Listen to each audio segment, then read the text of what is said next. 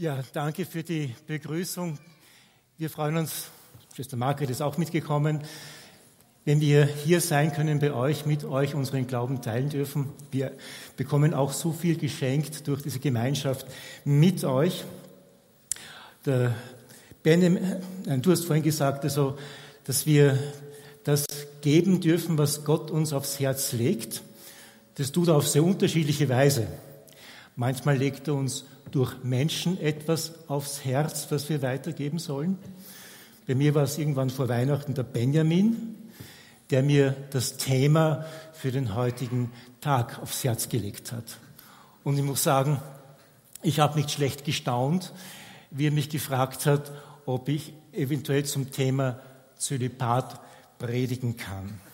Weil ich nehme an, die meisten von euch wissen, wie umstritten dieses Thema zurzeit in der katholischen Kirche ist. Man redet immer wieder von der Abschaffung des Zölibats. Gemeint ist es nicht, dass man generell diese Lebensform abschaffen möchte, aber die strikte Koppelung des Weihamtes mit dieser Lebensform steht in Frage. Und eigentlich ist diese Streitfrage jetzt schon seit dem Zweiten Vatikanum im Raum. Damals hat man ja erwartet oder viele haben erwartet, dass da etwas reformiert wird und dass die Priester dann auch heiraten können. Da kursierte so ein Witz in der damaligen Zeit. Also ein Pfarrer hat die Stelle ausgeschrieben für äh, eine neue Pfarrhaushälterin, Pfarrhaushälterin für Fixanstellung gesucht, je nach Ausgang des Konzils ein Heirat nicht ausgeschlossen. Jetzt sind schon 60 Jahre seit Konzilsbeginn vergangen. Kirchenrechtlich hat sich die Situation nicht verändert, aber es hat sich schon sehr viel verändert in der Art und Weise, wie wir mit diesem Thema umgehen.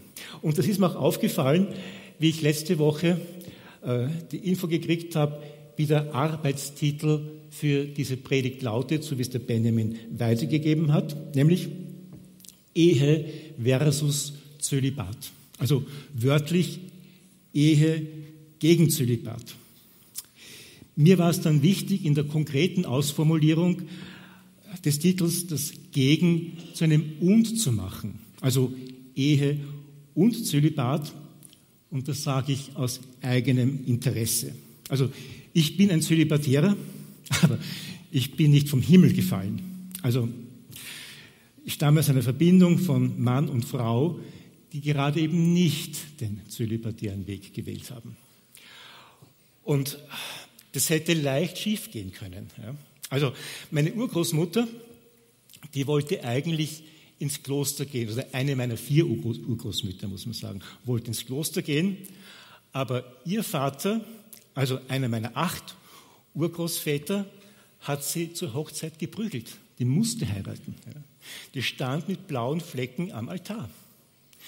Deren Tochter, also eine meiner beiden Großmütter, wollte wieder ins Kloster gehen.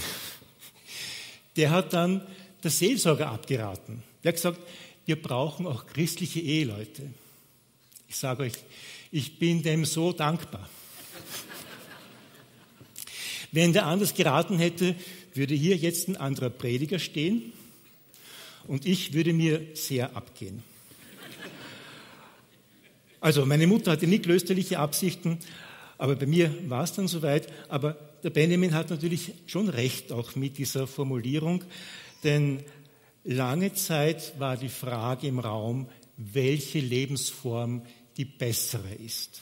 Da wurde der eine Weg gegen den anderen ausgespielt und dahinter stehen auch manche Fehldeutungen von Aussagen des Apostels Paulus, die wir im ersten Korintherbrief und zwar im siebten Kapitel finden. Ich werde es nicht alles vorlesen, es sind 40 Verse, nicht zu lang, aber da heißt gleich im ersten Vers, es ist gut für den Mann, keine Frau zu berühren. Was man meistens übersieht, ist, dass Paulus hier auf eine Anfrage reagiert. Die Korinther, ja, das waren also Griechen, die aus einem heidnischen Umfeld kommen, die waren noch so geprägt, also das Höhere, das Bessere ist das ehelose Leben. Die stoischen Philosophen haben gesagt, am besten nicht heiraten, denn dann kommt man nicht mehr richtig zum Denken. Also das kommt aus dem Heidnischen. Ja. Und die Christen ist in Korinth haben auch so gedacht und stellen jetzt dem Paulus die Frage. Und der wiederholt das. Ja, und dann antwortet er darauf. Also er bremst die eigentlich ein und sagt, übertreibt sie es nicht. Ja, ist schon okay, aber letztlich spricht er aus dem jüdischen Hintergrund, wo die Ehe einen ganz hohen Stellenwert hat. Die katholische Kirche hat dann schon sehr bald diese Haltung eingenommen, dass die Ehelosigkeit der bessere, der höhere Weg ist. Luther hat wieder dagegen gesetzt, wieder daran erinnert, was in der Bibel der erste Weg ist, nämlich der Ehe und der Fruchtbarkeit.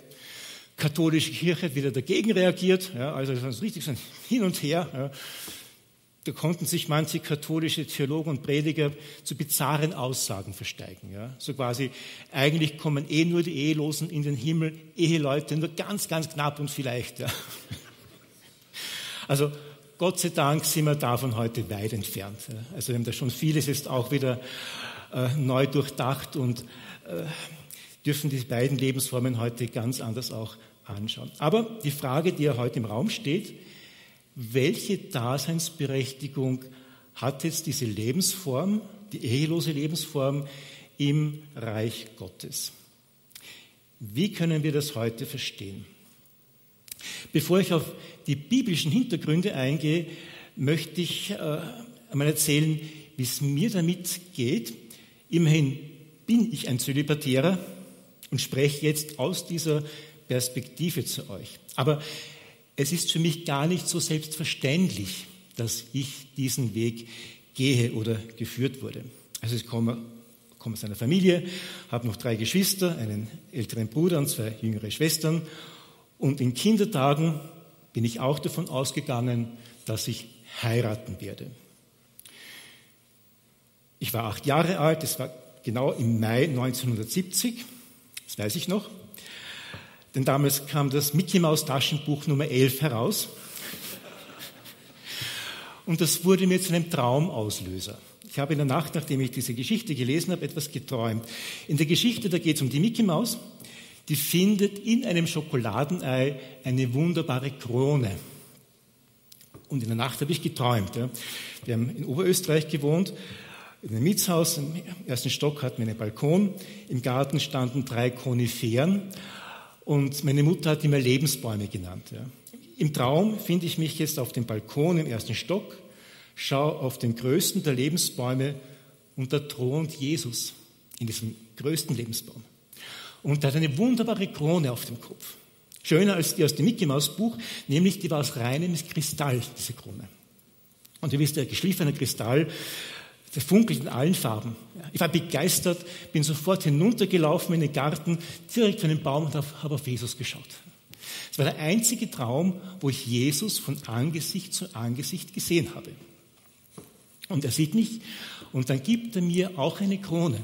War nicht ganz so groß wie seine, und hat nicht in allen Farben jetzt geschildert, aber auch als Kristall, was an den Schnittflächen mehr so grünlich, und gibt mir zu verstehen, ohne Worte, aber ich habe alles verstanden, ich soll ihm mit dieser Krone dienen. Und im gleichen Augenblick nehme ich wahr, dass im Garten auch ein Mädchen steht. Und Jesus gibt mir zu verstehen, ich soll ihm mit dem Mädchen gemeinsam dienen. Wir sollten sie schön machen, die Krone, ja, sie schön glänzt. Ich habe so einen Lederlappen in der Hand gehabt aber ich wollte nicht mit dem Mädchen, ich wollte das allein machen. Ja, ich war acht Jahre alt und so und reißt die Krone an mich und da zerbricht sie. Ja. Und war ich unendlich traurig. Und wie Jesus diese Trauer sieht, gibt er uns beiden eine neue Krone. Die war noch schöner als die erste, hatte den Kristallschnittflächen etwas rötlich geglänzt und die haben wir beide dann schön gemacht und zu Jesu Füßen hingereicht. Dann bin ich aufgewacht. Ich habe sofort gedacht, dieser Traum bedeutet mein Leben. Ich werde heiraten. Zweite Klasse Volksschule, ich war sowieso verliebt, ich war jedes Jahr eine andere verliebt. Die, aus der ersten Klasse hat Kathi geheißen. Ich weiß den Namen noch. Ja. In der zweiten Klasse, das war die Christa, ich glaube, die werde ich heiraten. Ja. In der dritten war schon wieder Claudia, aber okay. Ja, war naheliegend. Aber ab dem zehnten Lebensjahr stand plötzlich die Idee im Raum, ich könnte Priester werden. Und da hat natürlich der Traum dann nicht mehr wirklich dazu gepasst. Und ich habe den weggelegt, aber ganz vergessen konnte ich ihn eigentlich nie. Ja, und irgendwann sind dann Zweifel gekommen, ob ich Priester werden soll, bin dann nach Wien gegangen, habe mit dem Medizinstudium begonnen und dort habe ich dann die Gemeinschaft der Kalasandiner kennengelernt, also der Orden, dem ich angehöre.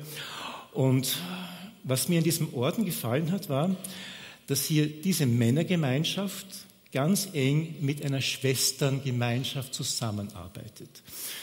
Es galt als Ideal, es gilt immer, gilt immer noch als Ideal, dass jeder Priester mit einer Schwester gemeinsam ein Seelsorgsteam leitet. Und da ist mir der Traum wieder eingefallen. Also, du wirst also Gott dienen, aber nicht alleine, sondern tatsächlich gemeinsam mit dem Mädchen, aber auf eine andere Weise, als ich es damals als Kind verstanden habe. Das ist der Hintergrund, auf dem ich stehe. Allerdings habe ich am Anfang auch noch manches lernen müssen, was dieser Weg im Zölibat wirklich bedeutet. Denn da gibt es auch im katholischen Raum viele Irrtümer.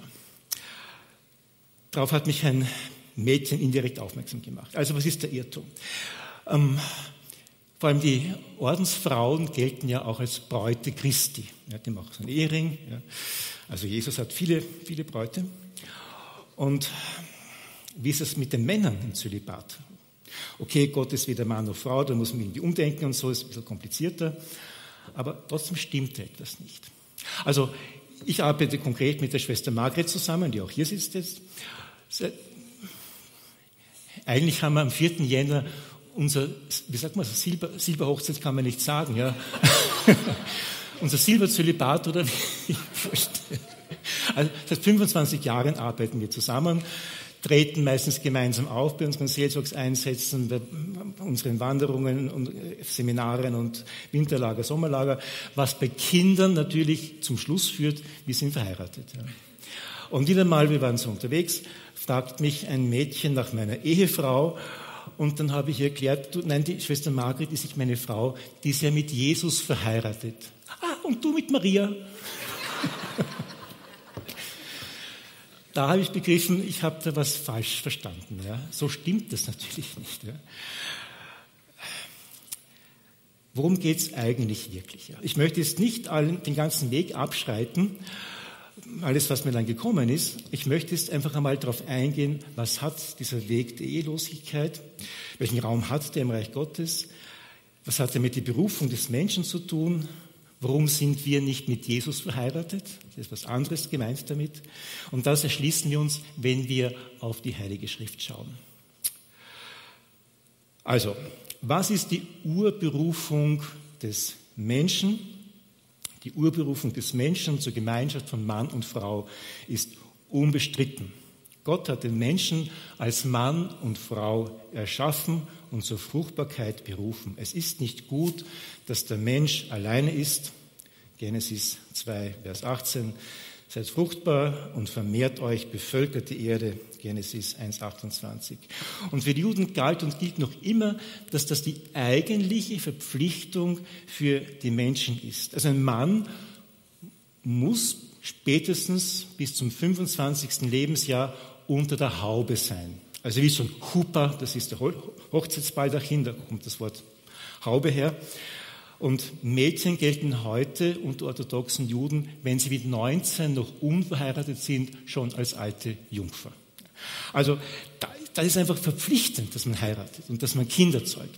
Und dahinter steckt auch noch die alte Vorstellung aus früher Zeit, als die Hebräer noch nicht an eine Auferstehung geglaubt haben, da es eine dauerhafte Zukunft für das Volk nur gibt, wenn sie sich in den Generationen fortpflanzen. Also das ist ganz entscheidend. Um des Gottesreiches willen muss man heiraten, muss man Kinder haben. Da ist die Rede von einem Rabbi aus dem zweiten Jahrhundert, der war zölibatär und das war absolut ungewöhnlich. Dem hat man gesagt, er sei ein Mörder, weil er sich geweigert hat, die zukünftigen Generationen zu zeugen. Also so haben die gedacht. Das ist der Hintergrund.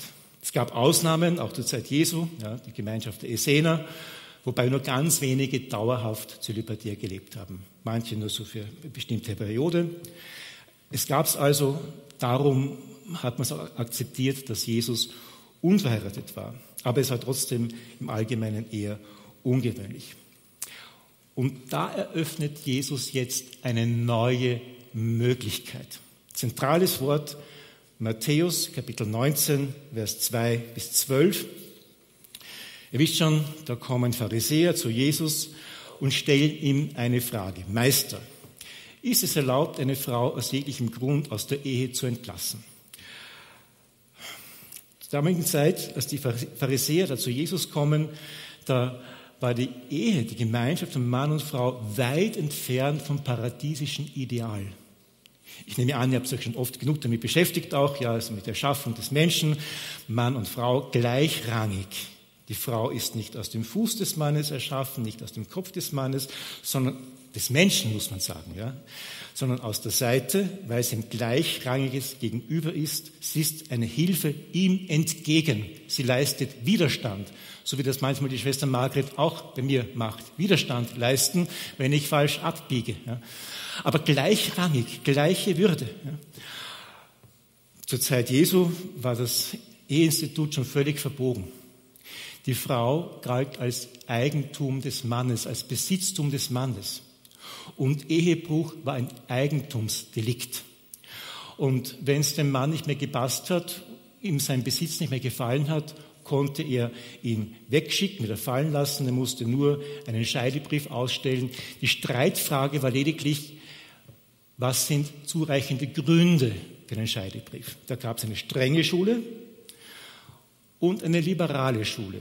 Die strenge Schule, Gamaliel, da muss schon Gravierendes vorgefallen sein, bevor ein Mann einen Scheidebrief ausstellen darf. Hillel, der Liberale, wenn sie dir die Suppe versalzen hat oder wenn sie dir nicht mehr gefällt, kannst du sie wegschicken. Tatsächlich im Buch Deuteronomium steht, wenn der Mann etwas Anstößiges an der Frau gefunden hat, dann. Das kann irgendwas sein. Und so kommen die zu Jesus. Und das muss Jesus korrigieren. Er sagt, am Anfang war es nicht so. Am Anfang war es sogar so, dass der Mann seine Familie verlässt, um zur Frau zu ziehen. Das ist auch ungewöhnlich für uns, oder?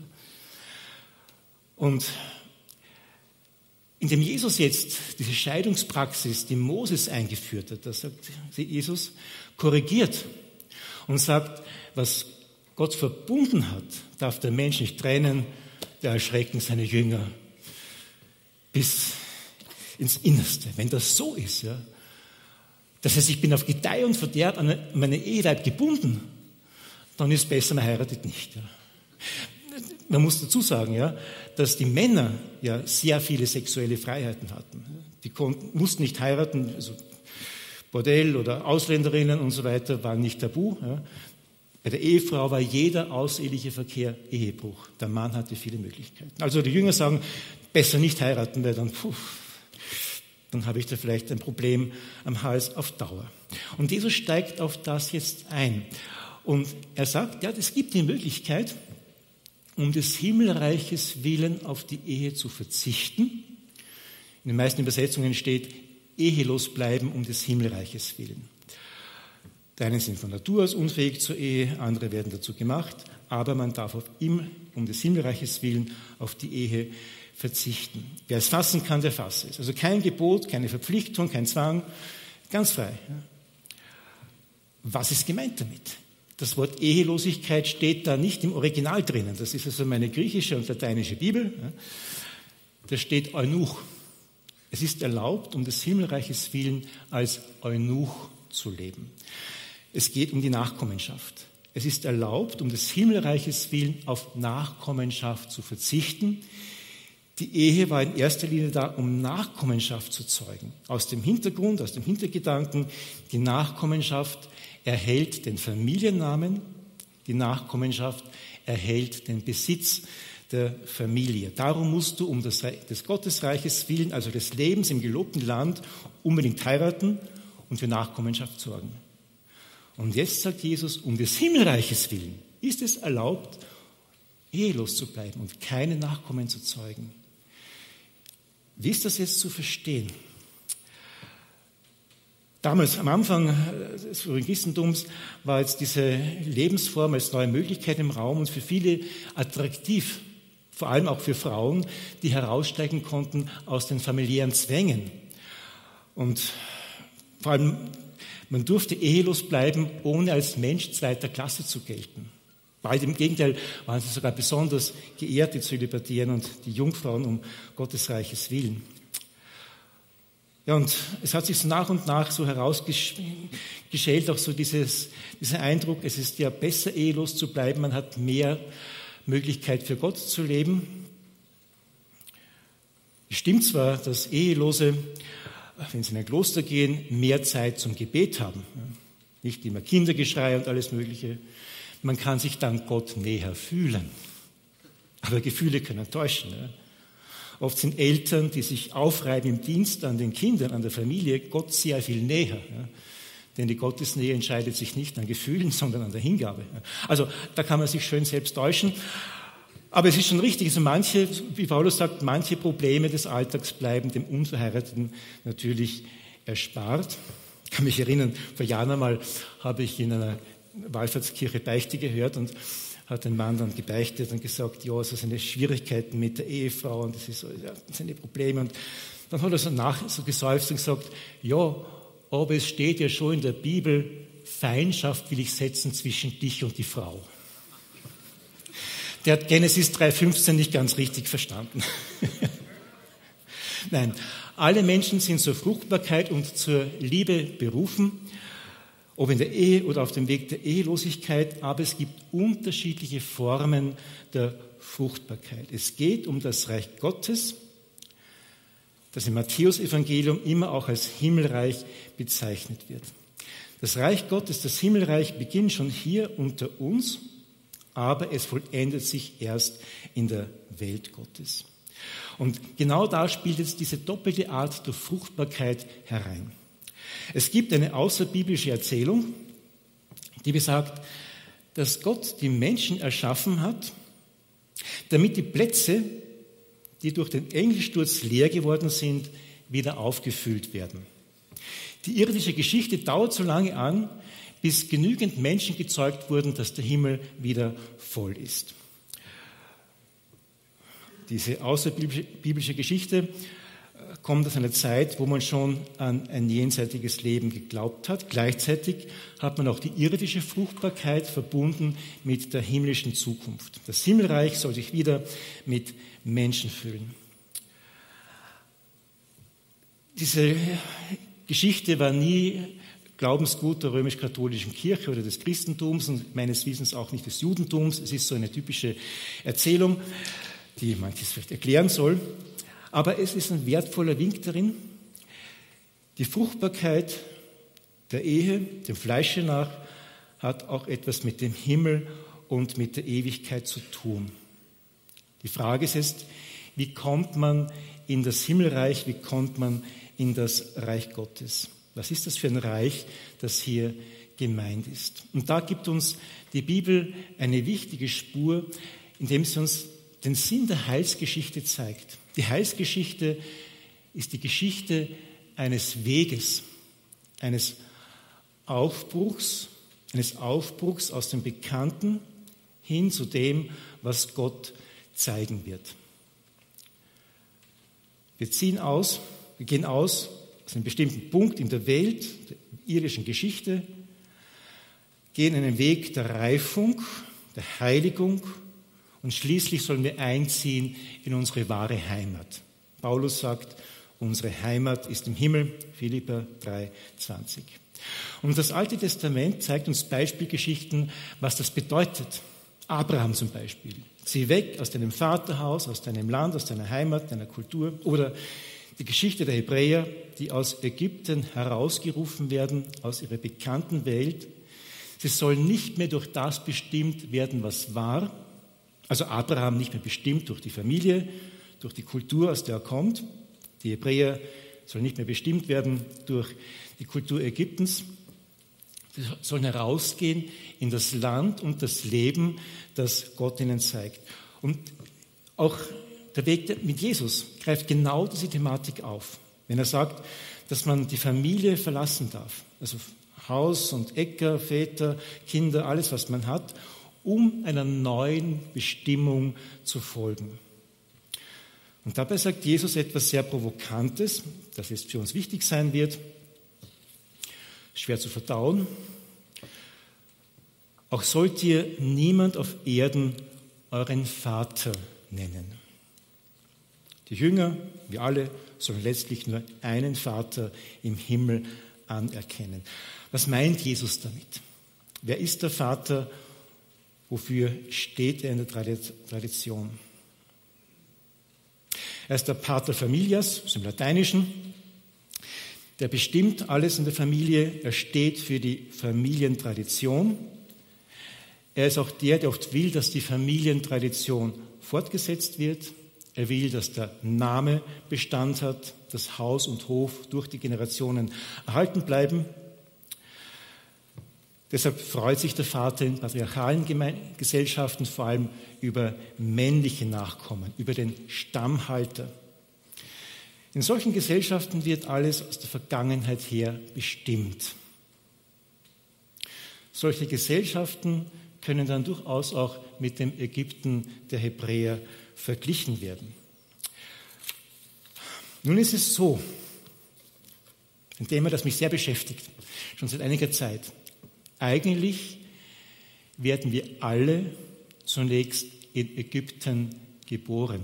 So sagen es die Juden. Ja? Also sie sagen, wenn wir Pascha feiern, soll sich jeder als einer der Menschen sehen, die mit Moses aus Ägypten ausgezogen sind. Jeder muss diesen Weg mitvollziehen.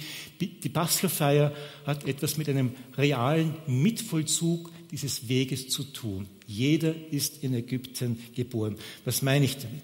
Also, keiner von uns, keiner von euch hat sich aussuchen können, wo er geboren wird, in welche Familie hineinkommt, in welche Kultur, welche Sprache die Muttersprache wird. Wir sind sehr stark durch weltliche Stimmen bestimmt. Durch den Willen des Mannes, durch den Willen des Fleisches, wie es im Johannesevangelium heißt. Das ist der Ausgangspunkt. Die Menschen bestimmen Menschen, Traditionen setzen sich fort und das gilt auch für religiöse Traditionen, die oft, wenn sie nur anerzogen und nur übernommen sind, sehr einengend werden können. Und es ist dann oft sehr schwer herauszugehen, um zu einem eigenständigen, lebendigen Glauben zu finden. Das ist das Problem, mit dem Jesus zu kämpfen hatte, weil er will die Leute herausführen aus einem falschen Gottesbild, aus einem falschen Kult hinein in diese Freiheit des Vaterhauses. Darum hat er vor allem Schwierigkeiten gehabt mit den religiösen Leuten, ja, mit denen, die glaubt haben, wir haben es. Ja. Die waren sicher, dass sie die Guten sind, sie halten alle Gesetze ein, aber sie waren erstarrt. Ja. Man sollte religiösen Starrsinn nie mit Glaubensfestigkeit verwechseln. Darauf hat schon äh, Benedikt seinerzeit noch Professor Ratzinger hingewiesen. Daraus aufzubrechen, das war das große Problem, das Jesus hier vorgefunden hat. Was Jesus sagt, ihr sollt auf, niemanden auf Erden euren Vater nennen, die irdischen Väter sollen das Bestimmungsrecht über ihre Nachkommen verlieren, es soll ihnen genommen werden. Das wahre Bestimmungsrecht für jeden Menschen hat Gott alleine, hat der Vater alleine, der allein weiß, wer der Mensch wirklich ist. Und jetzt kommen wir dorthin, wo Jesus diesen neuen Weg eröffnet und können vielleicht besser verstehen, worum es bei diesem zölibatären Weg geht. Ist kein Widerspruch zur Ehe, kein besserer Weg, sondern eine Ergänzung. Der Zölibatäre, der zum Eunuchen für das Himmelreich geworden ist, ist Zeuge dafür, dass nicht mehr die irdischen Väter ihr Leben bestimmen dürfen und dass sie aus der Verpflichtung Nachkommenschaft für das eigene Volk herausgenommen sind. Sie müssen die Generationen auf Erden nicht mehr fortsetzen.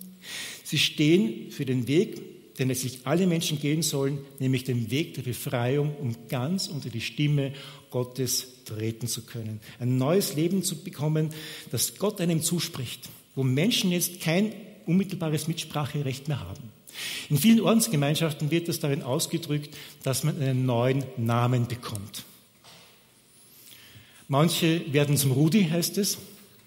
Ich wurde vom Rudi zum Clemens. Also mein erster Name ist Rudolf und Clemens ist der zweite Name. Der Zölibatäre steht deshalb auch für einen Abbruch irdischer und zeitlicher Tradition. Er ist Zeuge dafür, dass die Zukunft, die uns gegeben ist, den Rahmen irdischer Zeit übersteigt. Der Zölibatäre um des Himmelreiches willen hat auch seine Aufgabe, fruchtbar zu sein. Er soll so etwas wie eine geistliche Hebamme werden. Ja. Man kann es auch Menschenfischer nennen, herausholen aus aller Form von Fremdbestimmung und ihnen helfen, dass sie lernen, die Stimme Gottes zu hören. Sie dürfen, die Menschen dürfen jede Art von Ägypten hinter sich lassen. Die Vergangenheit hat nicht das letzte Wort, sondern die eigentliche Bestimmung und Berufung kommt von Gott. Was aber es wieder nicht heißt, ja, also Aufbruch aus Ägypten, überlegt, könnt auch mal überlegen, wo ist in meinem Leben so ein Ägypten gewesen? Ja? Gibt es da auch in der Vergangenheit diese Erfahrung der Fremdbestimmung, dass man was aus mir gemacht hat, was ich gar nicht sein wollte?